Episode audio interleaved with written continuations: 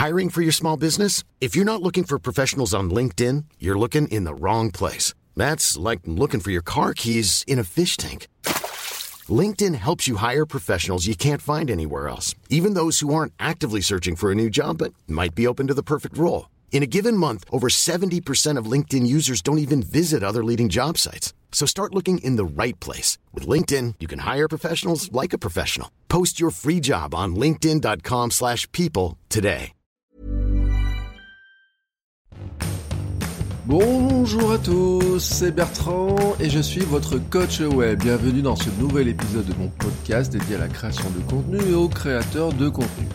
Alors, souvent, je vous parle de comment créer du contenu de A à Z, soit sur Instagram, sur l'écriture, sur le blog, sur tout ce que vous voulez.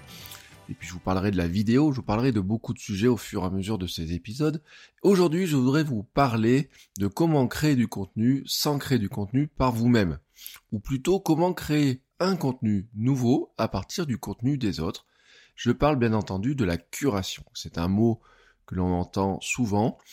C'est une technique qui s'avère très pratique, mais qui reste un peu obscure. Euh, j'ai même euh, parfois du mal un petit peu à l'expliquer à mes, à mes étudiants, à, leur expliquer l'intérêt, alors que pourtant, euh, c'est un petit peu la base de ce que nous faisons sur beaucoup de réseaux sociaux, et notamment des réseaux comme Twitter, où on pourrait dire que c'est un terrain sur lequel on partage énormément de contenus qui sont faits aussi par les autres. Car le principe de, la curation, c'est bien entendu de publier sa veille. Euh, nous sommes tous, nous faisons tous, nous avons tous besoin de trouver des liens, des informations, des choses intéressantes, pertinentes par rapport bah, à nos passions, à notre boulot, à ce que nous aimons faire, à ce que nous aimons lire, etc. Mais aussi par rapport bah, à l'actualité ou tout un tas de choses comme ça. Et le principe de la curation, c'est de se dire que cette veille, on peut soit la garder pour soi, soit on la partage. Et quand on la partage, on est dans le domaine de la curation. Au passage, d'ailleurs, c'est une réflexion intéressante, c'est que pendant longtemps, partager cette information euh, si vitale était quelque chose qui était euh, impossible, puisqu'on disait qu'il fallait garder l'information, l'information a de la valeur, c'est celui qui détient l'information qui a toute la valeur, etc. Or, Internet a renversé un petit peu les situations. On va dire qu'un bon lien est un bon est un lien partagé, un bon contenu est un contenu partagé, mais le partage lui-même prend de la valeur. La capacité à partager des bons liens prend de la valeur. Si vous êtes un bon curateur, vous pouvez vous faire une vraie place sur les réseaux sociaux, sur votre blog, sur tout un tas de, même dans, j'ai envie de vous dire, même en dehors, hein, c'est-à-dire dans votre entreprise, dans, euh, dans des soirées de, de networking, qu'on appelle ça, etc. Le bon curateur, la personne qui est capable de trouver la bonne information et de la porter à la bonne personne, est quelqu'un qui a une valeur extrêmement importante de nos jours. Et c'est pas si simple que ça. Alors aujourd'hui, ce que je voudrais vous proposer, c'est un petit peu de faire un petit tour de la curation. Alors très rapidement, je vous donnerai moi mon processus de curation dans, dans quelques minutes pour vous expliquer comment je fonctionne sur ce domaine-là. Alors, quels seraient les objectifs de la curation? À quoi ça sert? Alors, le premier élément, je vous l'ai dit, on peut dire que c'est de créer du contenu sans en créer soi-même. C'est vrai qu'on peut voir ça comme un vrai gain de temps, même si faire de la très bonne curation prend il faut l'avouer, quand même pas mal de temps. Mais on va dire qu'on va partir d'un grand principe, c'est-à-dire que vous cherchez des liens au quotidien dans votre veille, pour votre boulot, pour plein de choses, et vous avez envie quelque part de le partager, vous pensez que ces liens sont intéressants à partager. On n'a pas besoin de réinventer constamment du contenu. On n'a pas besoin non plus, et vous savez que c'est un truc que je déteste, j'en ai parlé dans un épisode, il y a une, technique qui consiste à dire je trouve un lien, je le refais à ma un article, je le refais à ma sauce, je refais un petit peu tous les trucs et puis je le je fais comme si je l'avais tout inventé. Alors qu'en fait, il suffirait des fois de partager le lien vers un élément important, intéressant au départ, et on, on irait aussi vite, et puis peut-être qu'on aurait autant de valeur, et puis honnêtement, éthiquement, etc., c'est aussi intéressant. Alors, la curation a plusieurs objectifs. Hein. Euh, donc déjà, c'est ce partage de nouveaux contenus, se créer ce nouveau contenu, mais c'est aussi euh, enrichir son, bah, ses contenus et son histoire euh, avec des, des, liens complémentaires, des choses qui sont qui soient, on va dire, qui apportent à vos lecteurs, à vos followers, du contenu qui soit intéressant, qui est dans votre thématique habituelle ou une thématique voisine, mais qui vient leur apporter un complément. Vous pouvez imaginer en fait que vous avez le contenu que vous produisez vous, le contenu que vous allez, euh, alors je vais pas dire curater, c'est pas beau, mais que vous allez repartager, que ces deux contenus en fait se répondent, que bah, se, se complètent l'un l'autre. Alors, c'est un autre avantage aussi, c'est que ça évite de ne parler que de soi. Euh, on, dit souvent d'ailleurs sur les réseaux sociaux que ceux qui ne parlent que d'eux-mêmes au bout d'un moment sont quand même super ennuyeux, mais c'est pas valable que sur les réseaux sociaux.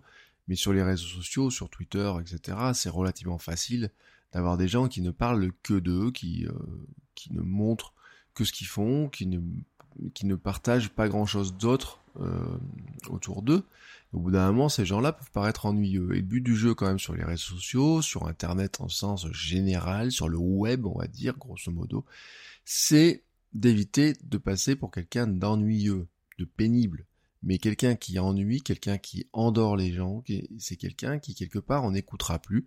Et je vous rappelle qu'on est tous, tous, tous, tous, à juste un clic du bouton ne plus suivre ou du bouton euh, j'aime pour ne plus aimer, comme vous voulez, ou de je ne télécharge plus, ou je me désabonne du podcast. Enfin bref, nous sommes tous à un clic de disparaître de l'attention des gens. Or, nous, ce que nous cherchons tous à faire, eh ben, c'est de capter l'attention des gens. Et la curation fait partie d'un moyen de capter l'attention des gens. C'est-à-dire que si vous leur amenez très régulièrement des liens très intéressants, eh ben, vous captez leur attention, vous captez leur intérêt, ils vont vous dire, oui, euh, ce qu'il partage m'intéresse et je continue à le suivre. Alors, ça vous permet aussi pour d'autres d'autres éléments, montrer vos sujets d'intérêt qui peuvent être un petit peu complémentaires à ce que vous faites. C'est-à-dire que vous vous exprimez sur un sujet, mais vous avez l'intérêt pour d'autres sujets. Donc ça, vous pouvez le montrer par la curation. Et puis, euh, j'ai envie de dire, ça vous permet aussi, pour dans certains cas, euh, ça peut être intéressant. Je pense notamment à des étudiants ou des gens qui ont dont le métier est aussi de faire de la veille et de montrer qu'ils savent faire de la veille, parce que c'est important, qu'ils savent dénicher des bons liens, etc. Moi, je pense par exemple, j'ai des étudiants en journalisme, mais je pense toujours à eux en me disant que un étudiant en journalisme qui sait dénicher des bons liens, qui sait les mettre en valeur, qui sait les partager, c'est un étudiant qui est un, futur professionnel intéressant pour des, des, des médias qui auront besoin de ces compétences-là, qui auront besoin d'avoir des gens qui sachent chercher des bons liens, les vérifier, les euh, mettre en perspective, en valeur et autres. Et puis, euh, bon, je vous l'ai dit, c'est une manière d'alimenter ses présences en ligne sans produire du contenu. Et donc, on pourrait dire que si vous passez, par exemple, une demi-heure tous les jours à produire du contenu, bon, vous allez faire un bout de billet de blog, etc. Si vous passez une demi-heure à chercher des bons liens, à partager des bons liens, vous avez de quoi en partager pour plusieurs jours. Et je vais vous montrer ensuite comment. Le processus global de curation se passe toujours en trois étapes. Le premier, c'est d'identifier des sources pertinentes. Ça, c'est l'essentiel. Le, deuxième élément, c'est d'avoir des, de lire ces contenus, bien entendu. Je dis bien entendu, mais vous savez tous qu'il y a des, petits malins qui s'amusent à repartager des liens qui leur semblent intéressants juste en regardant le titre sur Twitter. Ils font un retweet du, du message sans avoir lu ce qui est derrière le lien. Et des fois, on les piège parce qu'on met un faux, on met un faux titre et puis on partage quelque chose qui n'a rien à voir. Mais lire le contenu, bien entendu, c'est important, mais surtout c'est faire une sélection de ce que l'on garde, parce que on a une richesse telle sur Internet, on a plus d'un milliard de sites. Alors on parle là en un milliard de sites. Imaginons le nombre, si chaque site a quelques dizaines de pages, voire des centaines, alors il y en a qu'on en des milliers et des millions peut-être maintenant. Imaginez le, le volume de contenu qu'il y a. On dit toujours que de toute façon, le temps que vous regardiez n'importe quoi, mais même un lien sur, sur Twitter, il y en aura des dizaines d'autres qui auront été publiés. Vous ne pourrez jamais tout voir. Votre but du jeu n'est pas de tout partager, mais de partager les quelques liens qui sont intéressants. C'est pareil, hein, si vous mettez à partager 50 liens par jour, ou même 10 liens par jour, euh, vous devenez quelqu'un qui, euh, qui va assommer ses, euh, son audience. Et donc au bout d'un moment, vous allez aussi les ennuyer. Voilà, si vous partagez 50 liens de curation, dans tous les cas, vous allez être devenir ennuyeux. La troisième étape du processus, c'est de partager donc ces liens en les expliquant, en les contextualisant. C'est toujours ces trois étapes. Vous identifiez des sources pertinentes, vous identifiez les contenus de ces sources qui sont intéressants, vous regardez, vous faites une sélection, vous partagez, vous expliquez, vous contextualisez. Voilà, c'est toujours la même boucle. Alors, les clés de la réussite de la curation sont assez simples. La première chose, je vous l'ai dit, trouver des bons liens. Alors qu'est-ce qu'un bon lien? C'est là où on peut se poser la question de ce qu'est un bon lien. Eh bien un bon lien, au sens de la curation, c'est un lien qui va apprendre quelque chose aux gens. Donc il va être pertinent pour vos lecteurs. Il va avoir une bonne qualité. Alors, je, je veux dire, il va être euh, intéressant pour les gens. Il va être intéressant parce qu'il va leur apprendre quelque chose, il va être intéressant parce qu'il va les faire sourire, il va être intéressant parce qu'il va être un complément de ce que vous avez dit, il va être intéressant Peut-être tout simplement parce qu'il leur apporte une nouvelle, un nouvel éclairage, une nouvelle vision, quelque chose de complémentaire. Ou peut-être qu'il va, vous allez leur apporter l'information, euh, la source de l'information. Moi, par exemple, dans le domaine des réseaux sociaux, la guerre des gens, c'est de se dire, bah tiens, euh, comment est-ce qu'on va faire du, euh, comment est-ce qu'on va faire du, partager par exemple une information sur la dernière nouveauté de Facebook, etc. Et souvent il suffit d'aller voir sur le blog de Facebook pour trouver ces, liens-là. Mais la capacité de les trouver, de trouver les bonnes informations, de dire tiens ça je prends ou je prends pas, eh ben fait partie aussi des compétences que l'on recherche euh, chez euh, un community manager par exemple. Ces liens, ils ont une question de bonne qualité, mais soyons clairs, c'est aussi bien qu'ils soient peu vus ou pas trop repartagés. C'est d'ailleurs la grande force des bons curateurs, des bons dénicheurs de liens, ce n'est pas d'aller chercher un lien sur le Huffington Post ou sur euh, Mashable ou sur euh, BuzzFeed, parce que ce sont des liens qui sont partagés des milliers de fois. Si vous partagez, si vous êtes le 100 millième personne à partager le même lien de BuzzFeed, euh, en fait vous êtes, vous amplifiez le mouvement, vous amplifiez le buzz, vous amplifiez le bruit autour de ce lien. Mais vous n'êtes pas celui qui, qui déniche le lien, qui, qui, euh, qui va être très original dans son partage. Alors bien sûr, l'organisation de ces liens-là, je vous dis pas qu'il faut pas partager des liens que les autres ont partagés, parce que s'il fait partie d'une vaste d'un sujet vaste, etc., il garde son importance. Mais le bon curateur, c'est aussi celui qui sait aller chercher des, ben, des fois des petits blogs, des comptes Twitter inconnus, des photos un petit peu, des, euh, un petit peu spéciales, etc. Donc c'est celui qui est capable d'aller chercher des informations ou alors des fois, c'est chez des étrangers, par exemple, d'aller chercher ça sur des blogs américains ou, je ne sais quoi. Euh, alors c'est plus dire, difficile souvent dans d'autres langues, hein, sauf si vous adressez à des gens euh, qui parlent espagnol. Dans ce cas-là, vous pouvez aller chercher ça sur des, des liens espagnols. Mais souvent l'anglais, on dit que grosso modo, si on partage en anglais, la plupart des gens pourront le lire. Mais c'est aussi ça la curation, ça peut être d'aller trouver ça chez des petits auteurs américains, par exemple. Vous avez des, des richesses incroyables. Ben, un bon dénicheur de liens peut aller piocher là-dedans pour trouver des choses intéressantes. Parfois, les liens aussi sont des vieux liens qui sont toujours pertinents, mais des fois des contenus qui ont été créés avant même, par exemple, qu'ils soient amplifiés, qu'ils soient potentiellement amplifiés par les réseaux sociaux. Je suis sûr que si vous regardez sur YouTube, vous avez un nombre incalculable de vidéos, alors bien sûr qui seront pas en Full HD, qui seront même pas en HD, qui auront une qualité peut-être pas terrible, mais qui ont une valeur, qui ont qui sont toujours aussi intéressants, alors que pourtant ils ont peut-être été postés au tout début. Moi, je montre toujours à mes étudiants, à beaucoup d'étudiants, une vidéo, par exemple, de, de c'est une sorte de TEDx, mais c'est pas un TEDx. Je pense cette vidéo, elle a 10 ans, mais je peux la repartager tant que je veux. Elle a une valeur euh, qui explique le fondement même de ce qu'est Internet, de la révolution d'Internet, qui est toujours intéressant par, euh, par elle-même. Ma difficulté à moi maintenant, c'est que cette vidéo-là, je l'avais trouvée, je l'avais enregistrée, je ne sais pas d'où, c'est je suis même pas sûr de pouvoir la retrouver vraiment. Donc ça demande de fouiller, de piocher, etc.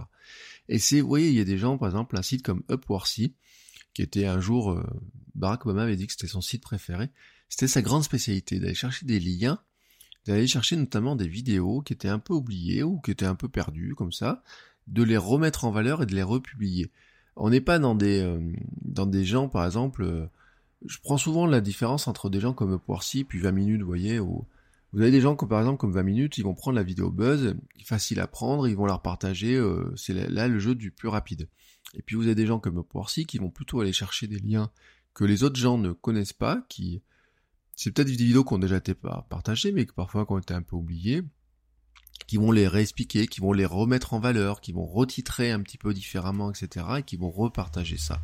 Et la, vraie euh, force de gens comme Porcy, la curation, n'est pas d'enregistrer la vidéo, de remettre un titre dessus, de, de faire un mix, etc. C'est bien de partager la vidéo originale. Alors Porcy va le faire sur son site, sur les réseaux sociaux, Je vous dis ça parce que on a quand même pas mal de pages Facebook qui font des petits malins, c'est-à-dire qu'ils trouvent une vidéo, ils l'enregistrent, la, il la, il enregistre, ils vont la retitrer, ils vont mettre leur logo dessus, ils vont repartager ça sur leur site, ils vont s'attribuer tout le mérite. Euh, je vais pas citer de nom, mais il y a beaucoup de pages Facebook qui fonctionnent de cette manière-là et c'est un peu détestable. La deuxième euh, clé de la réussite de la curation, c'est d'être capable d'organiser facilement, mais surtout de partager facilement vos liens. C'est-à-dire qu'en fait, il faut pas que ce soit compliqué à partager. C'est-à-dire que le but du jeu n'est pas de perdre du temps à partager, c'est votre but du jeu pour vous n'est pas de perdre du temps sur le partage technique, mais c'est d'avoir du temps sur la sélection de liens, l'enrichissement, le, contexte, ajouter une petite phrase, ajouter une présentation, peut-être le mettre sur votre blog, j'en reparlerai tout à l'heure, mais que ce soit facile à partager, que ce soit rapide à partager, notamment si vous faites ça pour gagner du temps, le but du jeu n'est pas de perdre du temps en repartageant le lien. S'il vous faut 5 minutes pour partager un lien, bah, quelque part, euh, les 5 minutes, ça doit pas être sur euh, je clique, je fais la sélection, comment je récupère mon lien, etc. Il faut que les 5 minutes que vous passiez sur partager le lien, ce soit sur l'explication, pourquoi vous l'avez pris, pourquoi vous l'avez gardé, etc. Peut-être revenir d'ailleurs à la source de l'information, mais vraiment sur la sélection du lien et pas sur le partage technique en tant que tel. Et puis la troisième euh, chose, mais je viens d'en parler, bah, c'est la contextualisation, c'est comment vous l'accompagnez d'une petite phrase, juger, euh, dire pourquoi vous le jugez intéressant, euh, expliquer pourquoi ça peut être pertinent. Alors sur Twitter, on n'a pas forcément la place. Sur Facebook, sur LinkedIn, on aura plus de place. Sur Pinterest aussi, la curation sur Pinterest sera plus visuelle, mais c'est de la curation. Alors il y, a des, il y a des endroits où certains veulent faire de la curation. Par exemple, moi je déteste la curation sur Instagram. Je déteste les comptes Instagram qui passent leur temps à reposter les photos des autres. Ça, j'en parlerai parce que c'est vraiment quelque chose qui m'énerve. Le repost, vous voyez, sur Instagram, je l'ai déjà dit, je comprends pas pourquoi Instagram n'a pas inclus la fonction repost. Mais il y a plusieurs raisons. Il y a une raison euh, qui est bête, c'est que d'une part, ça empêche le travail de curation véritable, c'est-à-dire que les applications de repost, qu'est-ce qu'elles font? Elles enregistrent l'image de la personne initiale et la repostent sur votre compte à vous. Et en fait, la personne qui a posté la photo initiale, elle a beau être citée ou quoi que ce soit, elle a jamais le, flux, elle a jamais la visibilité que lui apporte le compte. Moi, j'ai été reposté plusieurs fois. Je peux vous garantir que ça m'a jamais apporté beaucoup de lecteurs. Ou alors, faut être reposté sur des comptes qui ont des millions de followers.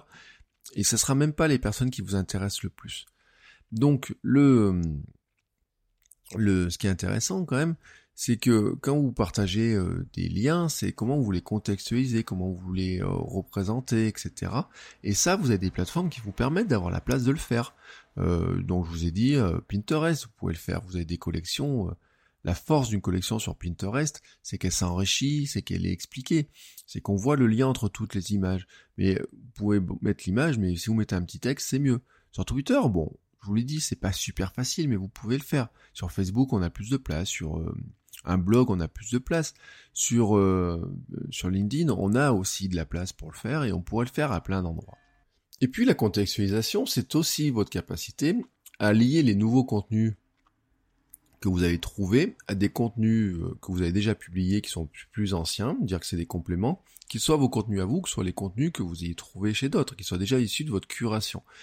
Donc, en fait, la curation, c'est créer une sorte de nouveau média, de nouveaux contenus, basé sur le contenu des autres et basé aussi sur votre expertise et votre capacité à l'organiser. Voilà un petit peu l'objectif de la curation. Alors maintenant, ce que je voudrais vous euh, expliquer, c'est mon processus à moi de curation, c'est comment en fait je travaille sur ces domaines-là. Le, mon processus, bien sûr, euh, il se décompose exactement comme je vous l'ai dit. La première chose, c'est comment identifier les sources. Moi, j'ai des mes sources principales sont, on va dire, Twitter à peu près, hein, un peu de Facebook, de plus en plus de YouTube, je dois, je dois le dire. Euh, mes fils RSS, hein, mes flux RSS. Alors moi, j'utilise une application euh, sur Mac qui s'appelle Reader ou sur mon iPhone aussi. Pas mal de newsletters. Euh, c'est-à-dire que je suis abonné à quelques newsletters qui font d'ailleurs elles-mêmes certaines de la curation et dans lesquelles il y a des liens qui peuvent être intéressants.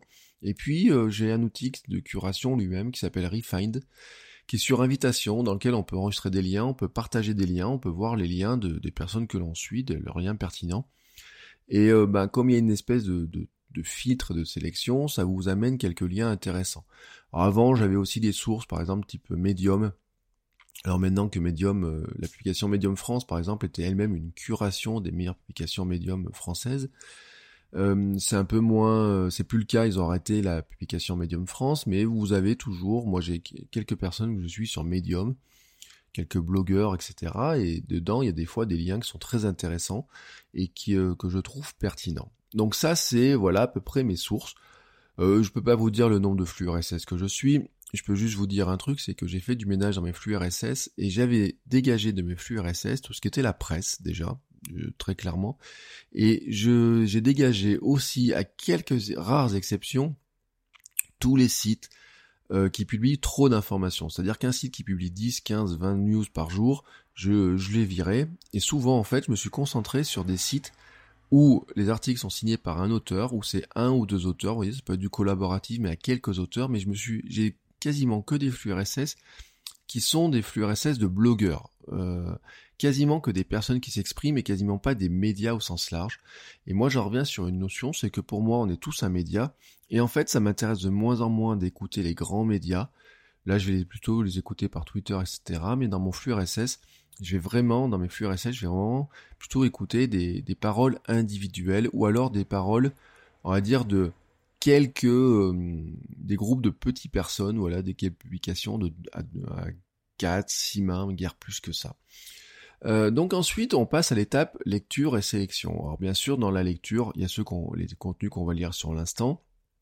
Et puis moi, j'utilise avec euh, beaucoup de très très souvent l'application Pocket vous pouvez euh, utiliser Instapaper, hein, qui a le même principe, c'est-à-dire de pouvoir enregistrer des liens pour les lire ensuite euh, plus tard. Alors moi je les lis par exemple sur ma liseuse, des, contenus assez longs, c'est un gros avantage en plus de Pocket, c'est que ça vous garde le texte, ça vous enlève les fioritures à côté. Puis vous pouvez retrouver ça sur votre iPhone, sur un iPad, sur l'ordinateur ou quoi que ce soit. Par exemple, je fais beaucoup dans Twitter. Il y a un lien des fois qui m'intéresse dans Twitter quand je vois passer. Je vais pas les lire sur l'instant. Je l'enregistre en Pocket et ensuite je, regarderai, je lirai ce lien, euh, et je verrai ce qui m'intéresse, s'il m'intéresse et ce que j'en fais. Alors, je lis aussi certains contenus via Refind, hein, parce que Refind a aussi une fonctionnalité un petit peu de lecture comme ça. Euh, et puis dans Refind, ce que je vais faire aussi, c'est que je vais dire, bah tiens, ce contenu, je vais le bookmarker ou je vais le lire pour plus tard. Et puis j'ai des contenus euh, que je trouve intéressants qui vont partir dans Pinboard, dans mes favoris, directement. Là, je les garde pour plus tard. Alors des fois, je les perds, je, les ai plus en mémoire. Et puis des fois, dans Pinboard, avant, j'utilisais Delicious. En fait, je passais sur Pinboard quand Delicious a, a fait son switch là, un petit peu à la con. Euh, remercie jamais assez Yahoo pour euh, killer les services comme ça, les uns derrière les autres. Et euh, le, sur Pinboard, le, ce que j'aime bien en fait, c'est des fois je vais faire des recherches dans mes tags, dans mes vieux liens, etc. et voir s'il n'y a pas des vieux liens que je peux retrouver. Et par exemple, j'ai quelques mots-clés euh, dans lesquels je sais que j'ai des, je pourrais aller repiocher certains contenus de, pour ma curation qui sont assez intéressants. C'est dans cette étape de lecture que je fais bien sûr ma sélection, de voir faire le choix de ce que je vais garder ou, ou pas. Est-ce que c'est intéressant sur l'instant? Est-ce que ça peut être pertinent? Est-ce que c'est long, pas long? Euh, Est-ce que euh, je suis bien à la source de l'information, etc. Et c'est à ce moment-là que je fais ma sélection. Alors après, vous pourriez l'automatiser pour passer à la phase partage. Le jour, j'ai trouvé par exemple un moyen d'automatiser le partage de Pocket vers euh, vers Twitter. Moi, je vous annonce le partage, le fais d'une manière plus c'est pas vraiment manuel parce qu'en fait j'utilise deux outils pour faire mon partage via les réseaux sociaux par exemple c'est Buffer et CoSchedule. Alors CoSchedule, j'en ai déjà parlé dans ce podcast, c'est mon ce que j'appelle mon arme de publication massive. Hein. C'est avec ça que je, planifie mes publications sur les réseaux sociaux, entre mon blog, le podcast, etc. Mais je, a une extension de, de partage de liens euh, qui pourrait marcher pour la curation. Alors elle a deux défauts. Le premier défaut, pour moi, euh, c'est qu'elle marche que sur Chrome et en fait, j'aime bien mon Safari. Voilà, je suis un indécrottable de Safari après avoir été euh, longtemps un, utilisateur de Firefox. Euh, j'ai pas envie d'utiliser Chrome au quotidien, même si j'ai un Chrome qui est ouvert pour certaines actions, parce que des fois j'ai besoin d'avoir euh, d'utiliser le même outil avec deux comptes différents. Donc j'ai un Chrome qui est, bien là, mais j'aimerais que cette application de cette extension de CoSchedule fonctionne aussi sur Safari et je leur ai demandé plusieurs fois, ils n'ont pas, pas envie de le faire. Elle a un deuxième problème rédhibitoire, c'est que je trouve que le partage est pas très très rapide. Si vous voulez partager le lien, par exemple, juste vers Twitter, c'est relativement facile. Mais si vous voulez partager le lien vers Twitter, vers, vers euh, LinkedIn, vers euh, euh, qu'on s'appelle Facebook, donc vers plusieurs endroits, l'application, l'extension pour moi qui marche le mieux, c'est Buffer. Et Buffer, c'est quand même un truc c'est une puissance redoutable. Vous voyez, ce matin, j'ai partagé un lien que j'ai mis dans mes, dans liens, dans les, euh, dans, j'ai mis vers euh, Twitter et LinkedIn. Et Buffer, c'est vrai, a une capacité qui est impressionnante, c'est que Buffer, si vous connaissez pas, c'est un outil qui vous permet de d'avoir un fil de publication, c'est-à-dire que vous mettez euh, plein de choses dans votre queue de publication, et puis Buffer va dire, bah tiens, euh, à intervalles réguliers, j'ai publié du contenu. Dans Buffer, c'est vous qui choisissez à quelle heure vous voulez publier tel ou tel contenu. Enfin, vous vous dites, bah tiens, tous les euh, jeudis à 12h, je partage un lien, tous les vendredis à 13h, je partage un lien, etc. Et Buffer va aller chercher dans vos liens le contenu intéressant pour le publier. Mais vous pourriez aussi programmer une publication à une heure précise, mais vous pouvez marcher en automatique, c'est-à-dire ajouter plein de liens dans, Buffer, et Buffer va prendre la, la file de liens au fur et à mesure, vous pouvez les organiser, etc.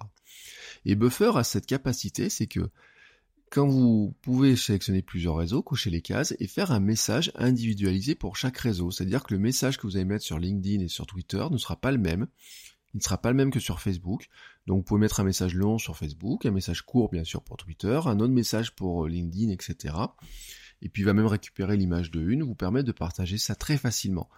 Et c'est vrai que moi j'ai beaucoup de mal à me passer de buffer J'aimerais tout faire dans CoSchedule, mais en fait Buffer a quand même une puissance de partage sur les réseaux sociaux qui est sacrément impressionnante. Donc là, ce sont mes deux outils.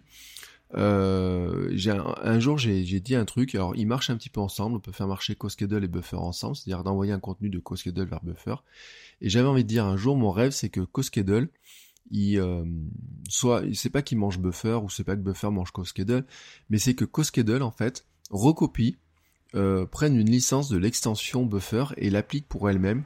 Parce que ça serait pour moi voilà l'outil euh, idéal c'est CoSchedule avec l'extension de buffer avec la capacité de partage de buffer. Je le dis très clairement si je mélange les deux outils j'ai mon outil de publication et de curation idéal. L'autre euh, notion de l'autre destination de mon partage ce sont mes newsletters. Je vous rappelle que j'envoie deux newsletters par semaine. Euh, je vais reprendre l'envoi à partir de, cette semaine.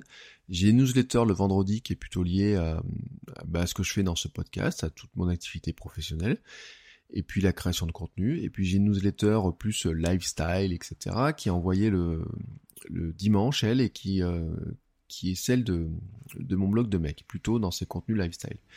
Ces euh, deux newsletters, je les fais en fait au fur et à mesure de, la semaine, c'est-à-dire que dedans je vais inclure mes liens à moi, mais aussi les liens que je trouve intéressants sur Internet. Et donc ce sont des liens de curation. Euh, alors bien sûr, ça va pas être la même chose, ça va être des, une vidéo, un bout de texte, etc. Et souvent d'ailleurs, les liens que je partage dans la newsletter, je, je vous le dis hein, pour ceux qui ne sont pas abonnés à la newsletter, ne sont pas du tout les liens que je partage sur les réseaux sociaux. J'ai même une tactique qui est de me dire, que si vous me suivez sur les réseaux sociaux et si vous me suivez sur ma newsletter, je voudrais que vous ayez mes liens préférés en primeur sur la newsletter plutôt que sur les réseaux sociaux. Voilà, c'est pas une publicité pour vous demander de vous inscrire à ma newsletter ou à mes newsletters, mais je le dis quand même, il y a une primauté à ceux qui font l'effort de s'inscrire sur la newsletter en me disant que je dis l'effort mais parce que entre suivre quelqu'un sur les réseaux sociaux et suivre quelqu'un sur newsletter, moi je trouve qu'il n'y a, pas tout à fait le même degré d'engagement. Et je le dis, c'est, euh, c'est, je le fais parce qu'en fait, je peux contextualiser beaucoup plus le lien que je mets dans la newsletter. Par exemple, je mets le lien, mais je mets toujours le texte, je le personnalise toujours beaucoup plus que ce que je peux faire sur Twitter notamment. Donc ça, c'est ma deuxième destination. Ma troisième destination potentielle, je dis bien potentiel parce que je le fais pas, ça serait un partage dans le blog. C'est-à-dire que je l'avais fait un moment et puis j'ai un petit peu arrêté. C'est-à-dire que j'avais fait une, ce que j'appelais une revue de web. Alors j'ai toujours une, rubrique revue de web sur mon blog qui était faite pour partager des liens comme ça. Je chercherai un moyen de le faire en micro-blogging, c'est-à-dire mettre des liens très très courts. Alors depuis que j'ai migré de plateforme de publication, peut-être que ça va être plus simple à faire, il faut que je teste. Et puis sinon, ça serait une revue hebdomadaire, c'est-à-dire une, une petite balade, prendre les quatre ou cinq liens les plus intéressants. Et là, souvent, euh, je l'avais fait, c'était des liens que j'avais mis, par exemple, dans que je pourrais mettre dans la newsletter ou dans les réseaux sociaux, mais que je repartagerai un peu plus tard, un peu plus à froid, etc. Euh, J'avoue, je le fais moins parce que je trouve que c'est euh, pas ce qui m'enchante le plus comme type de, de partage. Voilà, honnêtement, c'est pas ce qui m'enchante le plus parce que j'ai pas trouvé le moyen de faire ça vraiment facilement. C'est-à-dire que l'idéal, ce serait de de, pouvoir dire de, ah, tiens je trouve un lien, je l'envoie vers quelque chose et ça me génère ma liste de liens automatiquement. Et je cherche encore l'outil pour le faire. Mais je pourrais rajouter d'autres sources, enfin d'autres destinations, excusez-moi. Par exemple, je pourrais aussi euh, partager des liens dans un podcast ou un streetcast. Je pense notamment à ceux qui font du podcast où ils citent des articles, ou ils mettent des liens vers des articles qu'ils ont trouvé qui sont intéressants, etc. Il y a des gens qui savent très très bien le faire. C'est pas l'angle de mon podcast, ce n'est pas du tout l'angle non plus de mon streetcast. Donc là, on est, euh, mais ça peut être pour vous, c'est quelque chose que certains font. Je pense à des gens comme bah, des podcasteurs, des streetcasters vous connaît bien. Je pense à des gens comme Relife et compagnie, mais euh, beaucoup, beaucoup de. Alors, je pense bien sûr aussi à Patrick Béja, ou je pense aussi, d'ailleurs, une autre source, des gens comme Jérôme Kemborg, dans euh, Tech, euh, alors je sais jamais comment il s'appelait maintenant, euh, Techscope, euh, Tech Café, je sais pas, excusez-moi, j'ai perdu le nom, mais vous voyez où par exemple tous les matins ils font une vidéo avec, avec Margot où ils, ils, partagent leur veille, voilà, ils, ils, partagent la veille de liens qu'ils trouvent, etc. Ils en parlent, ils contextualisent, ils font une revue de presse, mais ils le font en vidéo, en direct tous les matins, une vidéo live en direct tous les matins. Avant ils faisaient ça sur Periscope et maintenant ils font ça sur YouTube. C'est une autre source de, de, c'est une autre destination de la curation, mais ils font de la curation. C'est-à-dire que c'est une veille qui est super intéressante. Moi, par exemple, les podcasts de Patrick Béja, euh, je, c'est un, je, participe en fait à son financement euh, participatif, donc à son, à ses revenus. Euh, tout simplement parce que ça me fait gagner un temps dans ma recherche de, de contenu, d'actualité web, etc., qui est super intéressant. Et c'est là où je vous dis que bah, la curation, c'est quand même euh, quelque chose qui est euh, vraiment, vraiment euh, super intéressant. Et je remercie, donc voilà, Patrick Béja, c'est le rendez-vous tech, hein, pour ceux qui n'écoutent pas, mais c'est valable aussi pour, tous ceux qui font, ça. Hein. Je voudrais pas discriminer les, uns ou les autres, mais cette action-là de, de curation peut être faite par de multiples, avoir de multiples destinations. Et le podcast peut être aussi le cas, alors ce qui veut dire que les liens, ils les mettent dans les notes de l'émission à chaque fois, mais ils en parlent pendant l'émission. Et voilà, c'est quelque chose que je trouve très intéressant. Moi, je le fais pas, mais c'est aussi une manière de faire les choses. Voilà, vous avez compris à peu près mon euh, chemin, mon cheminement euh, de, curateur, comment je fais ça, et puis pourquoi je le fais, et pourquoi euh, je pense que vous devriez essayer de le faire si vous ne le faites pas. C'est un moyen intéressant de, de, compléter son, son, son j'allais dire vos revenus, mais non, mais de compléter votre, votre contenu, de vos informations. J'ai oublié dans les sources de curation euh, un outil qui peut être très pratique pour certains qui s'appelle Flipboard, alors que j'utilise un petit peu moins, mais euh, je, Flipboard est un outil qui vous permet aussi de sélectionner des liens d'une manière très intéressante. Euh, j'utilisais beaucoup sur mon iPad à l'époque, j'utilisais beaucoup mon iPad, beaucoup moins maintenant parce que j'utilise et sur l'iPhone, j'ai pas ce réflexe-là, mais ça pourrait être aussi une source euh, que je pourrais reprendre, dans lequel on peut mettre pas mal d'informations. Le, hum, ce que je voulais euh, vous dire pour euh, finir, c'est que là, je vous ai parlé de la curation sur Internet, mais en fait, finalement, je voudrais vous relier ça en vous disant que c'est un, juste un prolongement peut-être pour certains de votre activité pro. Moi, en tant qu'enseignant, en tant que formateur, je me considère comme un curateur. C'est-à-dire que quand je vais faire mes cours, je n'invente euh, pas grand-chose. Euh, si on prend par exemple l'université, il y a des enseignants-chercheurs qui eux font des études, qui vont qui vont faire de la curation parce que c'est ce qu'on appelle de la veille, de la recherche. Ils vont euh, contextualiser, rechercher de l'information, rechercher des sources, etc. Et puis de temps en temps, ils vont faire des études, ils vont faire des, des, enquêtes, ils vont créer un nouveau contenu. C'est ce que je fais avec mes étudiants aussi quand on leur demande de faire des mémoires. Ils vont créer un nouveau contenu à partir de de ce qu'ils ont trouvé, de, de, leur recherche, mais aussi ben, faire des enquêtes par eux-mêmes pour créer un contenu de, vraiment tout nouveau, quoi. Mais euh, la plupart du, des, des, enseignements, la plupart des formations, finalement, on est sur quoi? On est sur la sélection d'informations, sur de l'organisation des informations, sur de la structuration pour en faire un nouveau contenu qui soit intéressant, pertinent, pédagogique, bien organisé, bien structuré et qui apporte euh, aux gens que l'on forme l'information essentielle et qui leur permettent de progresser. Et donc, quelque part, ma curation que je fais sur Internet et la curation que je fais dans mon travail, finalement, c'est exactement le même processus. Et peut-être que pour vous, c'est le même processus. Et c'est pour ça que je vous dis que parfois, la curation, être un bon curateur, c'est une logique qui s'applique à Internet, qui s'applique sans aucun doute pour beaucoup aussi à votre métier, parce que ce que je viens de vous expliquer sur Internet, votre curation pour l'extérieur, ben peut-être que c'est aussi une curation que vous pouvez faire en interne euh, dans votre entreprise, dans votre service, etc. C'est déjà quelque chose que vous faites. Et je trouve, et euh, je vais finir là-dessus pour euh, élargir un peu le sujet, c'est que notre capacité, notre talent aux uns et aux autres, c'est bien sûr d'être capable de créer des contenus, hein, n'en doutons pas, mais c'est aussi d'être capable de trouver des contenus intéressants, de l'organiser, pour en faire un nouveau savoir et le partager avec le sourire, l'enthousiasme et euh, la petite touche qui fait que c'est quelque chose qu'on a s'est approprié, qu'on est capable de partager à notre manière. Voilà. Sur ce, je vous souhaite à tous une très très belle journée. Je vous souhaite ben, de bons liens, de bons partages de liens. Et je vous dis peut-être à demain, mais en tout cas à très très bientôt. Ciao ciao